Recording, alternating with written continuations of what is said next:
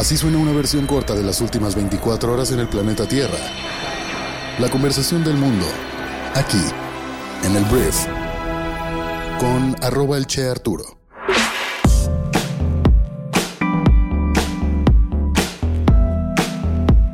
Muy buenos días, bienvenidas, bienvenidos a esto que es el brief para este miércoles 23 de agosto. En este podcast vas a informarte con un resumen de las noticias que debes conocer el día de hoy para ser una persona bien informada. Yo soy Arturo Salazar, tu anfitrión y cofundador de Briefy, esperando que estés teniendo una gran mitad de la semana. Vamos a comenzar ya con esto que es el brief. Vamos a empezar hablando de México y tenemos que hablar de Santiago Krill, porque en un giro inesperado y a tan solo 12 horas después de su renuncia a la contienda presidencial, Santiago ha sido invitado por Xochitl Gálvez a tomar las riendas y coordinar su campaña en la búsqueda de la candidatura por la presidencia de la República, representando al Frente Amplio por México. La invitación se hizo pública después de que la senadora Gálvez agradeciera a Krill que es un reconocido legislador panista, por mantener su palabra y declinar a su favor. Un emocionado Krill respondió a la propuesta de Galvez diciendo será un honor, querida Xochitl Galvez, como bien lo dijiste, iremos juntos e iremos fuertes, México siempre será primero. Entonces ya se oficializa todo esto, el panismo se está unificando, se le está solicitando a esta Beatriz Paredes que decline a favor de Xochitl Galvez, al momento en que estoy grabando esto no lo ha hecho y francamente no creo que lo vaya a hacer porque tiene posibilidades, aunque no tantas como Xochitl tiene posibilidades de ser la candidata a la presidencia de México y veremos qué sucede a partir de aquí. Por lo pronto, Xochitl pues ya tiene a Santiago Krill como miembro de su equipo.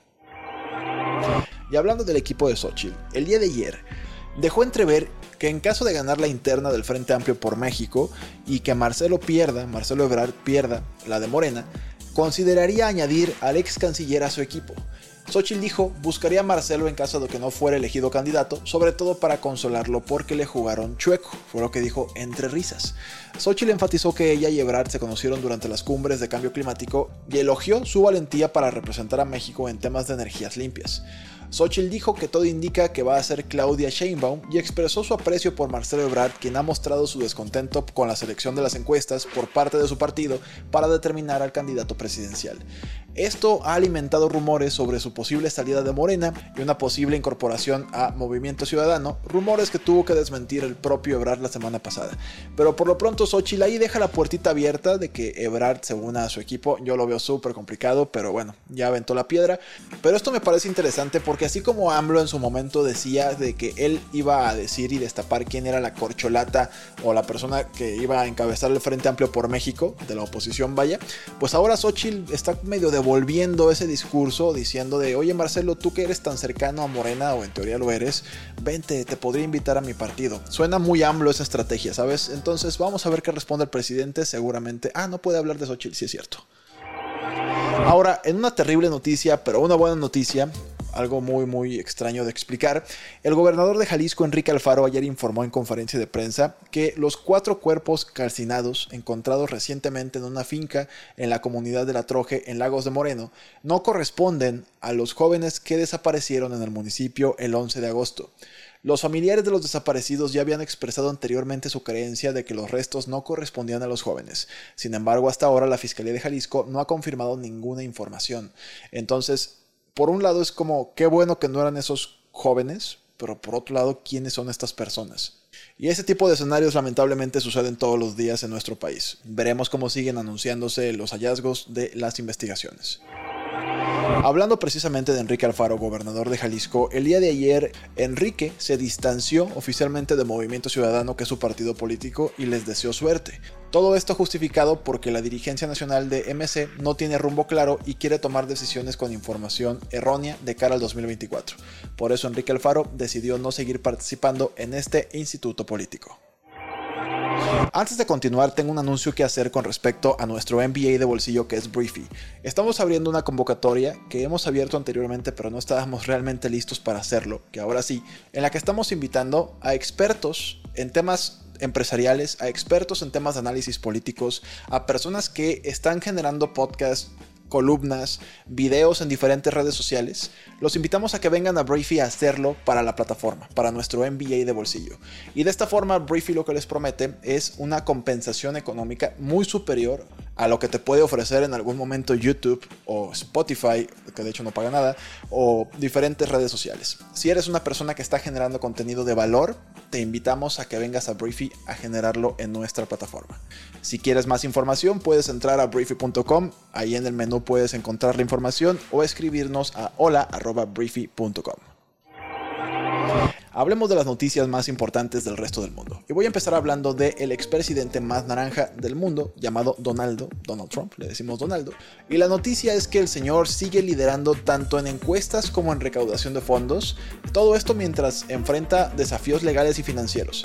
Mientras sus rivales se preparan para el primer debate republicano en Milwaukee, Donaldo ha optado por no ir al evento, destacando una vez más que se encuentra en una liga propia que no tiene por qué ir, que la gente ya lo conoce, y tiene razón.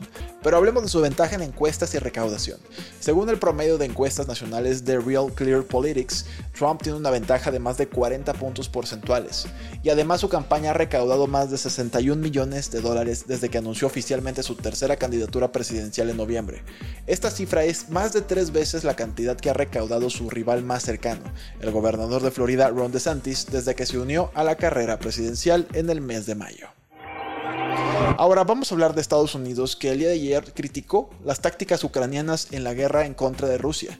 Tal cual, lo que dijeron diferentes líderes militares estadounidenses es que los problemas que enfrenta Ucrania en su ofensiva contra Rusia son el resultado de errores tácticos la táctica ucraniana de dividir sus fuerzas de manera equitativa entre el este y el sur del país ha recibido críticas por no centrar su poder de fuego para cortar el llamado puente terrestre entre Rusia y la península de Crimea ocupada. Funcionarios estadounidenses han instado a Ucrania a revisar sus tácticas actuales y en una videoconferencia reciente altos funcionarios occidentales instaron al comandante militar más importante de Ucrania a centrarse en un frente principal.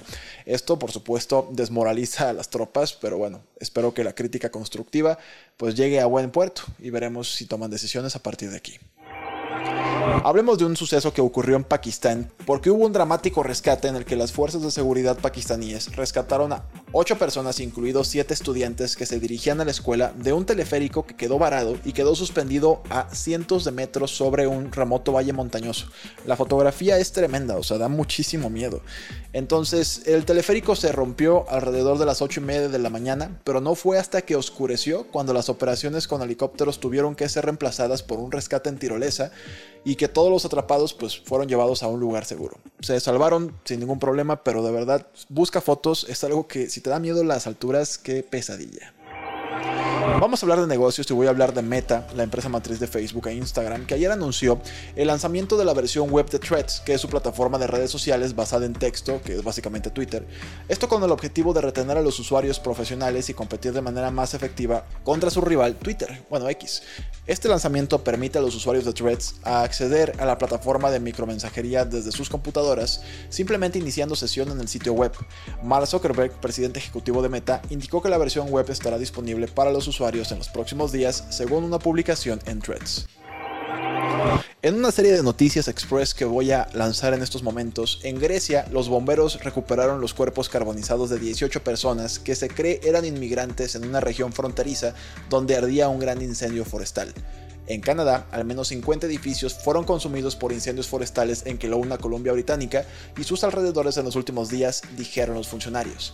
Hablando un poco más de tecnología, Microsoft ofreció a los reguladores británicos cambios a su propuesta de adquisición de Activision Blizzard por 69 mil millones de dólares en un intento por obtener la aprobación, abordando las preocupaciones sobre los monopolios de la nube.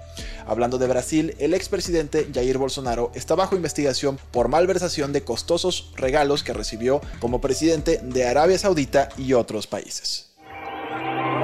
Antes de irme quiero recomendarte una lección en Briefy que se llama La transformación del vendedor y básicamente te explica cómo debes usar la tecnología como un aliado para que tu equipo de ventas no se abrume sino que se haga más efectivo. Y te da algunos consejos y pasos para lograr precisamente eso. Esta lección puedes leerla o escucharla en unos minutos de tu tiempo y está disponible para nuestros suscriptores de nuestro MBA de bolsillo. Si todavía no usas Briefy, escríbenos a hola.briefy.com para solicitar un periodo gratis dentro de nuestra plataforma. Muchísimas gracias por haber estado aquí. Esta fue la conversación del mundo para este miércoles y nos escuchamos el día de mañana en la siguiente edición de esto que es el brief. Yo soy Arturo. Adiós.